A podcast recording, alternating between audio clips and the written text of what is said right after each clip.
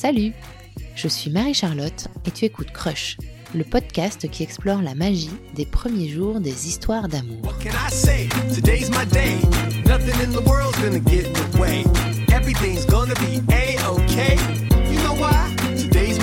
Faut quand même que je te dise que cet épisode a une saveur un peu particulière. Et tout ça, c'est la faute de mon invitée. C'est elle qui est si singulière que je suis aujourd'hui très émue de te livrer son témoignage. Elle s'appelle Sylvia, elle a 42 ans, elle est maman de trois enfants, elle vit à La Rochelle. Je sais pas si tu te souviens de cette poudre de sucre qu'on posait sur la langue quand on était gamin et qui crépitait comme un petit feu d'artifice. Sylvia, c'est ça, c'est celle qui pétille. Petite, brune, la pommade, les yeux verts, toujours habillée de mille couleurs pétantes, elle a des bottes de caoutchouc léopard qu'elle porte en toutes circonstances et un sourire à illuminer n'importe quelle journée mal commencée. Son motif préféré, ce sont les pois. Elle en sème partout autour d'elle, sur les bandeaux qu'elle met dans ses cheveux, ses vêtements, ses nappes, sa vaisselle ou les murs et les vitres de sa maison.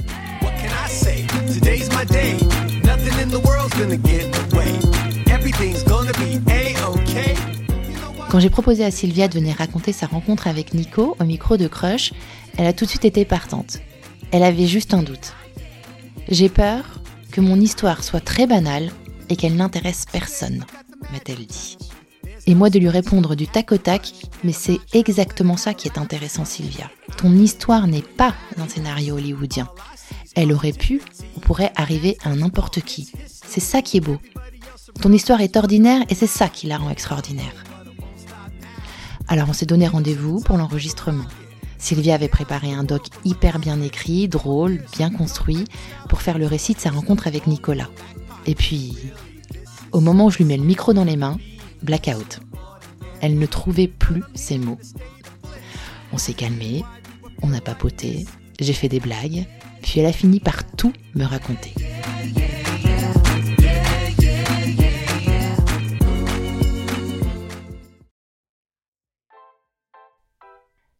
En 2012, Sylvia a 30 ans, elle connaît Nico depuis le lycée, ils sont amis, parfois même confidents, ça dépend des moments de leur vie. Lui, à plusieurs reprises déjà, a envoyé des signaux assez clairs à Sylvia, mais sans qu'elle n'y fasse vraiment attention. Nico est, on pourrait dire, sous ses yeux, mais elle ne le voit pas du tout, du tout comme un amoureux potentiel. Jusqu'à une discussion avec sa sœur jumelle, qui lui dit, sans retenue et sans aucun complexe, une phrase qui va provoquer un véritable électrochoc chez Sylvia. Ma sœur jumelle qui essuie quand même toujours euh, toutes le- les fins de mes relations, hein, parce que c'est avec elle que je vais passer le plus d'heures au téléphone, à lui expliquer tout le détail de ce qu'il m'a dit, ce que je lui ai répondu, etc. Ben, clairement, elle en peut plus, parce que c'est tout le temps comme ça. Elle me dit, euh, non mais euh, Sylvia, quoi, non mais t'es toujours... à la recherche là du roi, le roi, le roi. euh, ben, tape-toi le valet pour une fois et puis ben, vois ce que ça donne, on en reparle après. Sylvia et Nico se rencontrent à 17 ans au lycée. Puis ils deviennent amis pendant leurs années d'études en IUT à La Rochelle. À ce moment-là, ils font partie d'une bande de potes inséparables, fêtards et fidèles avec lesquels ils vont faire les 400 coups. Après l'IUT, Sylvia part étudier et travailler à l'étranger. Leurs histoires vont alors se télescoper à plusieurs reprises. Je vais passer plusieurs années sans le, sans le recroiser, puisque euh, je vais d'abord partir à l'étranger, je pars en Espagne, Donc là, tu pars en Erasmus, ouais, en Là, Espagne. Tu ouais. pars où? Euh, à Tolède. Ok. Je reviens de Tolède, je pars vivre à Londres. Tu fais la tournée des, des Voilà, c'est là où je commence. effect- Alors là, c'était plus Erasmus, mais c'est là où je commence à voir euh, la bougeotte. Disons que je me suis inscrite nulle part en poursuite d'études, donc il faut bien trouver quelque chose. Ok. Et ce que j'ai trouvé, eh bien, c'est un boulot à Londres. Et je me suis dit, bah très bien, je vais aller perfectionner mon anglais Canon. et je reviendrai euh, pour euh, m'inscrire aux poursuites d'études pour l'année prochaine. Bah, il se trouve que Nico vient vivre euh, à Londres, donc à ce moment-là, nos parcours se recroisent. Et Complètement par hasard. bah, pas par hasard, lui il sait que j'y suis. De ce fait, bah, assez naturellement, on renoue contact parce que euh, il est français, il arrive à Londres, il connaît pas, euh, donc on a envie de l'aider euh, à démarrer en fait. Je dis on parce qu'à ce moment-là, j'y vivais avec ma sœur jumelle hein, à Londres. On essaie de, de l'aider à s'intégrer et là, ça va durer quoi? Ça va durer six mois euh, où on va euh, passer pas mal de temps ensemble. Mais à ce moment-là, je suis toujours pas intéressée à un point où j'essaie même de le caser en fait avec ma sœur jumelle parce Ah. que je sens qu'il s'intéresse un peu à moi et moi à ce moment-là, je suis amoureuse d'un autre mec Ok. encore une fois. Et Avec qui tu es avec qui je suis. Bon, je suis, oui, euh, on and off. Mais euh, oui. Et donc, tu essayes de maquer Nico. Et du coup, avec ouais, ta sœur j'essaie jumelle. de, j'essaie de le caser avec ma sœur jumelle. Et est-ce que tu y arrives Eh bien, heureusement, j'ai pas réussi ce challenge. Je crois de peu d'ailleurs, parce que en fait, euh, Martha est, est repartie elle assez rapidement. Et je pense que c'est pour cette raison que ça s'est pas fait, parce que je pense qu'ils il pouvait y avoir une petite attirance entre les deux à un moment donné. Ok, On ne Donc, euh, rentrera pas dans la psychologie non. des jumelles pour aujourd'hui. Vous en reparlez de ça ou pas? Oui, oui, Ouais, on en a reparlé. On trouve ça assez rigolo, en fait, euh, que, que ça n'ait pas abouti euh, à ce moment-là. Martha, ma sœur jumelle, donc ne sait pas trop m'expliquer d'ailleurs pourquoi ça n'a pas abouti. Euh, et euh, Nico repart aussi, puisque lui, il a fait une période de six mois euh, à Londres. Moi, j'y suis restée euh, cinq ans peut-être. Ah, toi, t'es resté 5 ans à Moi, je suis restée longtemps. D'accord. Donc lui, il rentre. Lui, il rentre et euh, on repasse donc une longue période sans se voir. Ok. Toi à Londres et lui en France. Voilà. Fin de Londres, je décide... euh, Donc là, t'as quel âge à la fin de Londres? 28, 27. Ok. Je décide de partir voyager euh, six mois histoire de remettre les pendules euh, à l'heure. Euh, je sais pas trop ce que je dois faire, rentrer en France, euh, poursuivre ma vie à Londres, faire autre chose. Je, là, à ce moment-là, je sais plus rien. Donc, je pars six mois parcourir le monde. À la fin de ces six mois, je reviens donc chez mes parents en France, sur l'île de Ré. Nico est toujours à La Rochelle je le recroise euh, comme un pote en fait, hein, euh, parce que euh, parce qu'on est tous les deux dans le coin. Et je trouve un travail, mais à New York cette fois-ci. Donc bah, qu'est-ce qui m'empêche d'y aller? Rien. Donc j'y vais.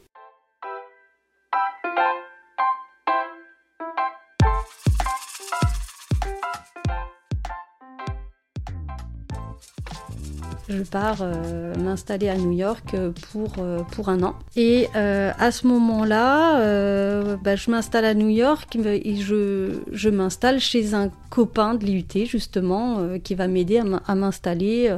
Il m'héberge le temps de trouver un appartement. Voilà, donc je fais mon bout de chemin à New York. Et là, Nico vient rendre visite à Antoine, notre copain commun. Et évidemment, parce que Nico est là, euh, ben, on se retrouve à faire des soirées euh, ensemble euh, à l'occasion de son séjour à New York. Donc on passe une semaine ensemble.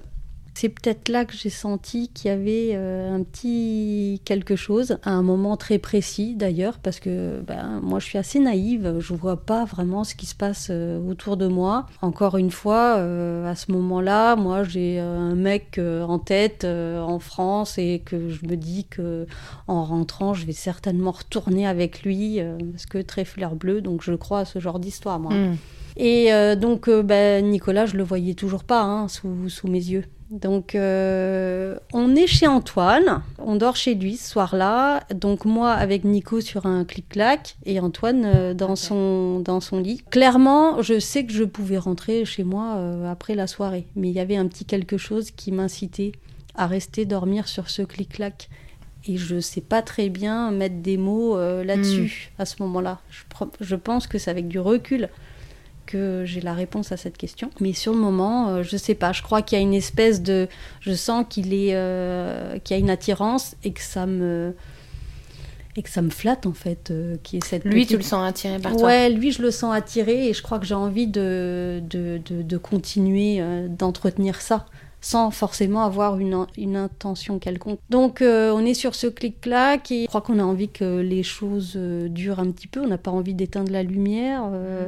Vous êtes tous les deux ou il y a Antoine aussi? Eh ben on est dans la même pièce, Antoine sur son canapé et nous sur le nôtre. Mais. Antoine s'est endormi.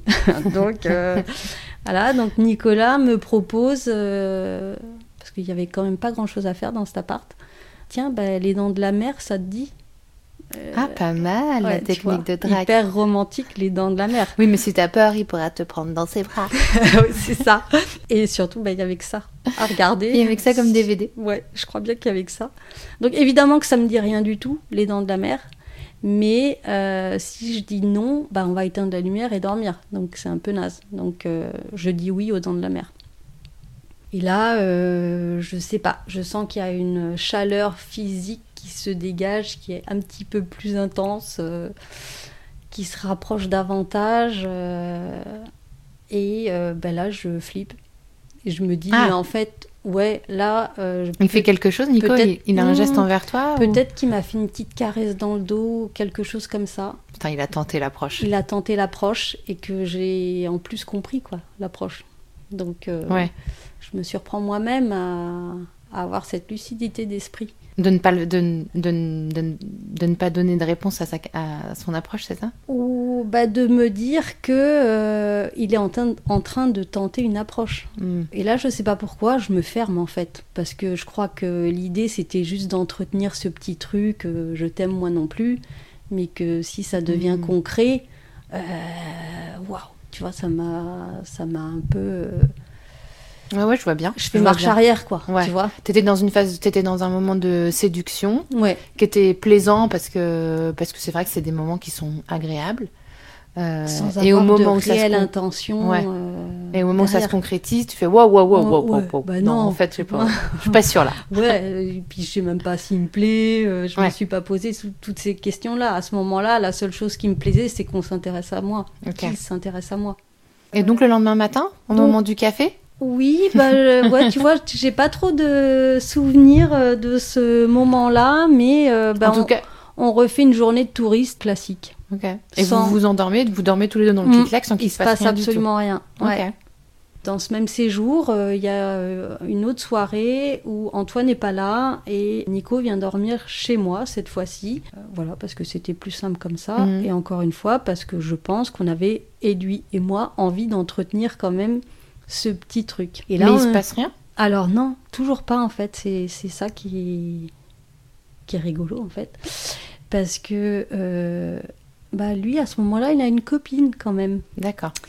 Mais il est plutôt, euh, plutôt franc-parler, euh, Nico, et il va me dire à ce moment-là que il a une copine qui vit à Toulouse, mais que bah, ce voyage l'avait fait réfléchir et qu'il allait retourner en France, mais qu'il se sentait pas euh, capable de continuer sa relation euh, avec elle parce que euh, il se rendait compte que en ma présence, eh bien, euh, il ressentait des choses et que c'était pas honnête vis-à-vis d'elle. En fait, il se rendait compte qu'il n'était pas dans la bonne relation. D'accord. Donc ça, il te qu'il le a- dit. Il ouais, ça, il me le dit clairement, en fait. D'accord. Donc là, il n'y a plus d'ambiguïté. Je comprends qu'il a envie, qu'il a une attirance pour moi. Ouais. Mais il te le dit. Et il te le dit. Et il me le dit. Et toi, tu te rappelles comment tu réagis à ce moment-là ou pas? Eh bien, en fait, je réagis avec euh, beaucoup de détachement euh, et beaucoup de. comme si je m'en foutais, en fait. Comme si c'était pas possible, comme si, euh, ben, ok, merci de me l'avoir dit, mais voilà, Ok. les ça- choses s'arrêtent là. Ok. Et du coup, lui, il rentre en France? Donc, il rentre en France. 15 jours plus tard, j'ai un appel. C'est le milieu de la nuit pour moi.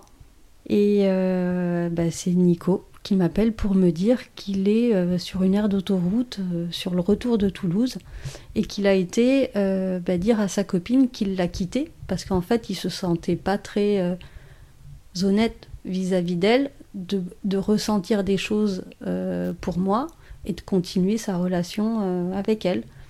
Donc voilà, le mec super honnête, il rentre en France, il va lui dire que euh, c'est terminé. Et en même temps, moi à ce moment-là, je comprends pas que c'est un message où il pousse encore les choses. euh, Là, tu un comprends toujours pas, Sylvia. Là, alors, euh, ouais, voilà, c'est ça. Je- autant j'ai compris, euh, puisqu'il me l'a dit clairement, je pouvais que comprendre, Mm. mais euh, là, voilà, il pousse les choses et pour moi, dans ma tête, c'est toujours pas réalisable. Je m'y intéresse toujours pas. Parce que là, en fait, clairement, il te dit euh, J'ai quitté ma copine euh, parce que tu m'intéresses. euh, C'est ça qui, qui, qui, qui dit quand il t'appelle cette nuit-là.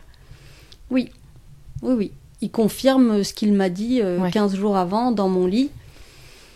Euh, mais en même temps, il n'est pas en train de me dire que euh, qu'il la quitte, euh, qu'il la quitte pour moi, puisque moi je lui ai rien promis. Ouais. Mais le message, il Bah, y a un message. Ouais, il y a un message. à passer quand Il même. t'appelle pour, le, pour te le dire. Voilà. Donc, euh, ok.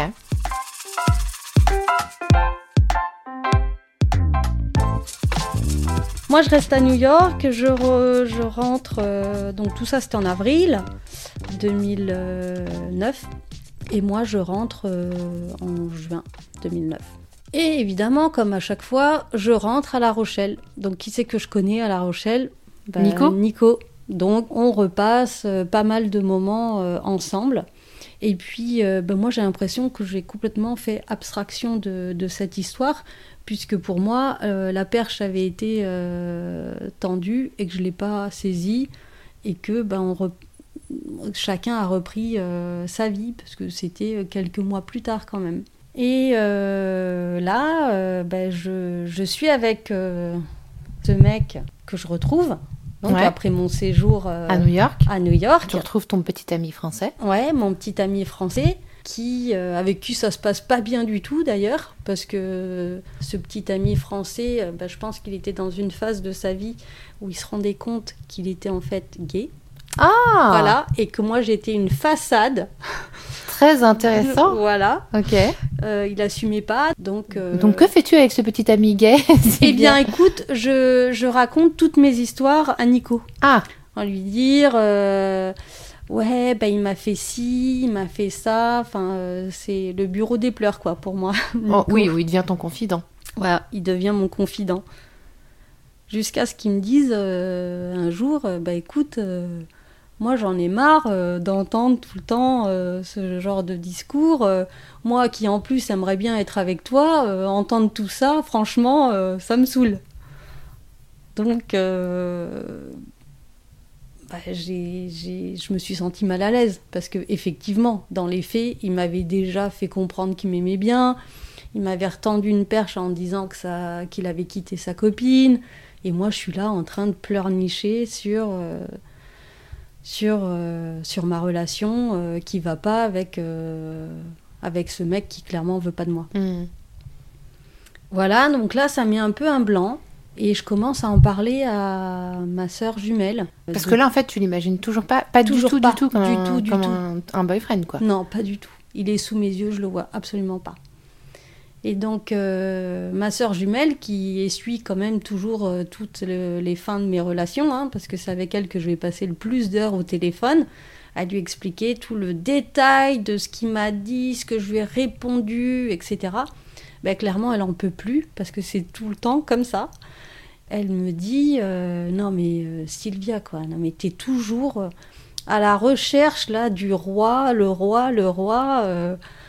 Ben, tape-toi le valet pour une fois et puis ben, vois ce que ça donne. On en reparle après quoi. Euh, euh, là, t'as ce mec qui est sous tes yeux. Il t'a clairement dit que tu l'intéressais et t'es en train de courir après un mec qui veut pas du tout de toi. ben, tape-toi le valet et puis voilà, on en rediscute. Et cette phrase a un peu fait électrochoc en fait dans ma tête parce qu'avec Martha, on est complètement différentes, bien qu'on soit jumelles, on est plutôt complémentaires. Et cette approche, en fait, euh, c'est son approche à elle, mais moi, je ne sais pas du tout faire ça. Moi, les mecs d'un soir, je connais pas. euh, donc, je... comment on fait ça, quoi? Et donc, Donc- en fait, ce qu'elle disait avec cette phrase, c'est arrête de courir après l'homme idéal. C'est ça. Il n'existe peut-être pas. Tente d'autres Ouais. choses et peut-être que tu seras Ouais. surprise. Exactement. Ok. Donc, euh, Électrochoc. électrochoc dans ma petite tête et je crois que je me suis dit euh, ouais bon ok euh, je vais essayer autre chose. C'est vrai que de prime abord ce mec je m'y suis jamais intéressée. Euh, mais je vais essayer de le regarder sous un autre angle. Et donc un soir de semaine je l'invite à dîner chez moi mais là, je sens clairement que je me suis conditionnée à cette phrase tape-toi le valet. voilà. Donc, comment on se tape le valet Alors,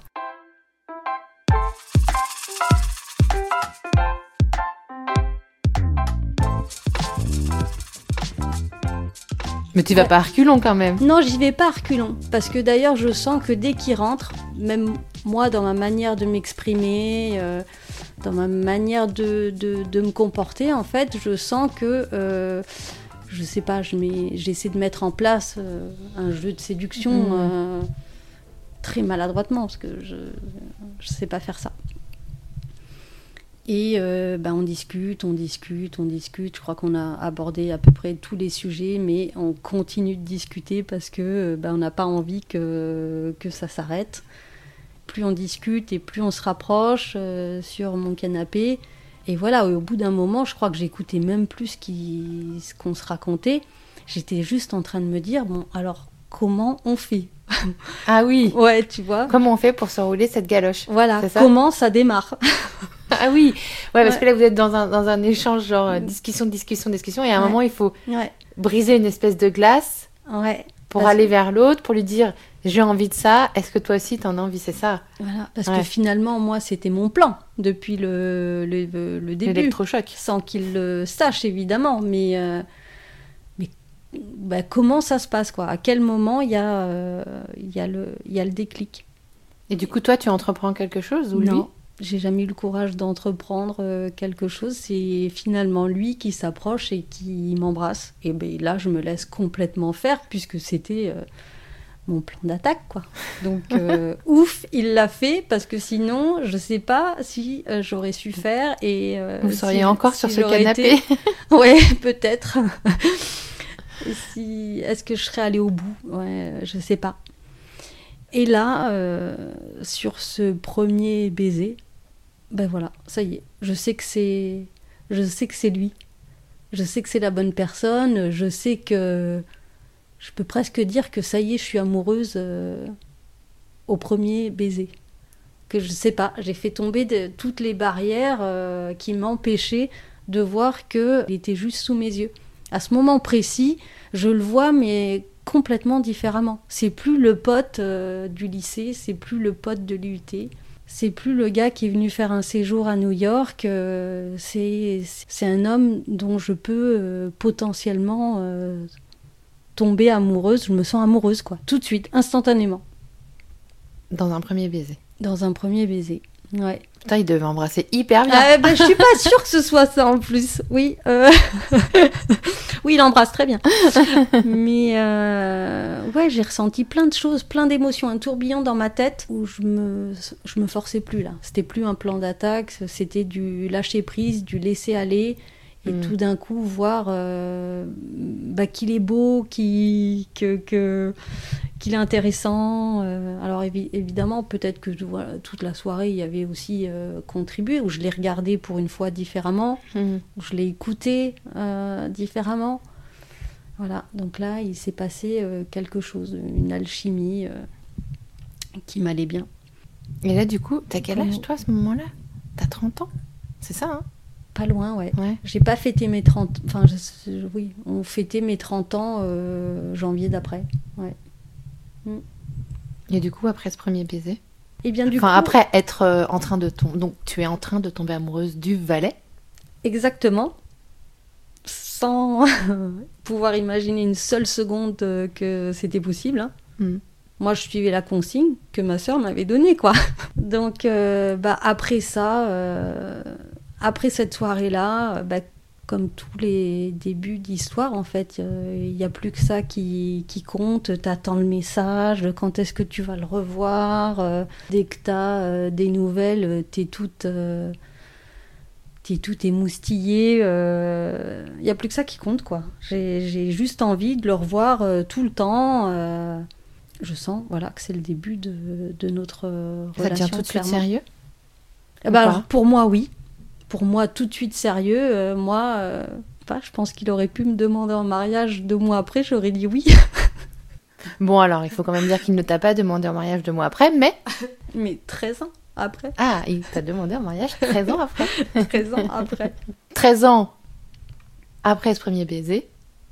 Après, donc, euh, combien d'années de vie commune? De vie ensemble dans, la même, dans le même appart, maison? Bah, c'est ça, 13 ans. 13 ans? Mm. Ah, Parce que vous vous embrassez, vous vous mettez pas, vous habitez, vous habitez pas tout de suite ensemble, si? On n'habite pas tout de suite ensemble, non. Euh, on habite ensemble euh, six mois après, peut-être. Ah ouais Mm. Ah oui, donc c'est Ouais, hyper mais rapide. en coloc. En coloc. Je Ouais. rejoins sa coloc. D'accord. Ok. Je rejoins sa coloc. Donc vous vous embrassez, la relation elle part direct au taquet, Mm. t'es à fond. Moi, je suis à fond. Euh, je sais pas hein, si lui il est à fond. D'ailleurs, euh, bah, je crois pas. Lui, euh, j'étais euh, juste une nouvelle histoire, hein, je pense. Tu crois? Enfin, ça faisait quand même quelques années qu'il t'attendait le, le cum là quand même, tu crois pas? Mais tu vois, je suis fleur bleue à me dire que que pour lui j'étais juste une autre histoire. Bah ça, pour le coup, faudrait peut-être qu'on aille demander à Nico parce que bah ça me paraît surprenant. Enfin, bon, bref. Alors après, je pense que il m'a pas attendu euh, toutes ces années, hein, si tu veux. C'est que les Non, choses mais- revenaient sur le tapis euh, assez euh, régulièrement finalement. Oui, puis t'étais là. En fait, il t'a pas attendu parce qu'il pouvait il pas a fait sa t'attendre. vie. Hein. Il a fait sa vie. Ah mais ouais, par ouais. contre, t'étais présente dans sa tête.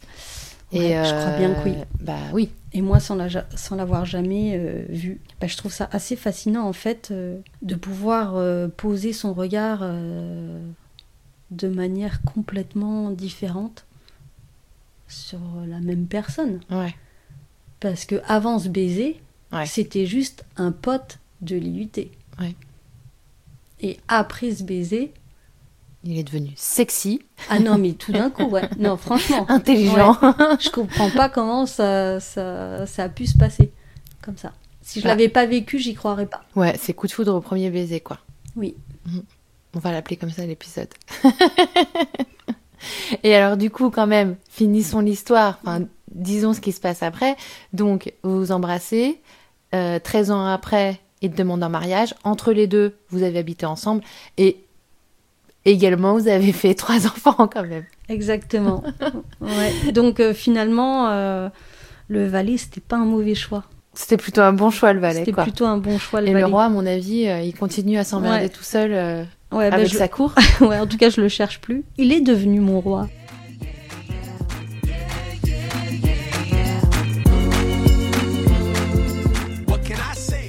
Si cet épisode t'a plu, je t'invite à mettre des étoiles et un avis sur Apple Podcast, à t'abonner au podcast sur ta plateforme d'écoute favorite et à suivre le compte at crush underscore le podcast sur Instagram sur lequel tu trouveras toutes les actus et des infos intéressantes et insolites sur la rencontre amoureuse. Si tu veux participer en tant qu'invité, tu peux m'envoyer un mail à crush.lepodcast@gmail.com avec un résumé de la rencontre à laquelle tu penses. Merci beaucoup pour ton écoute et à bientôt pour un nouveau crush.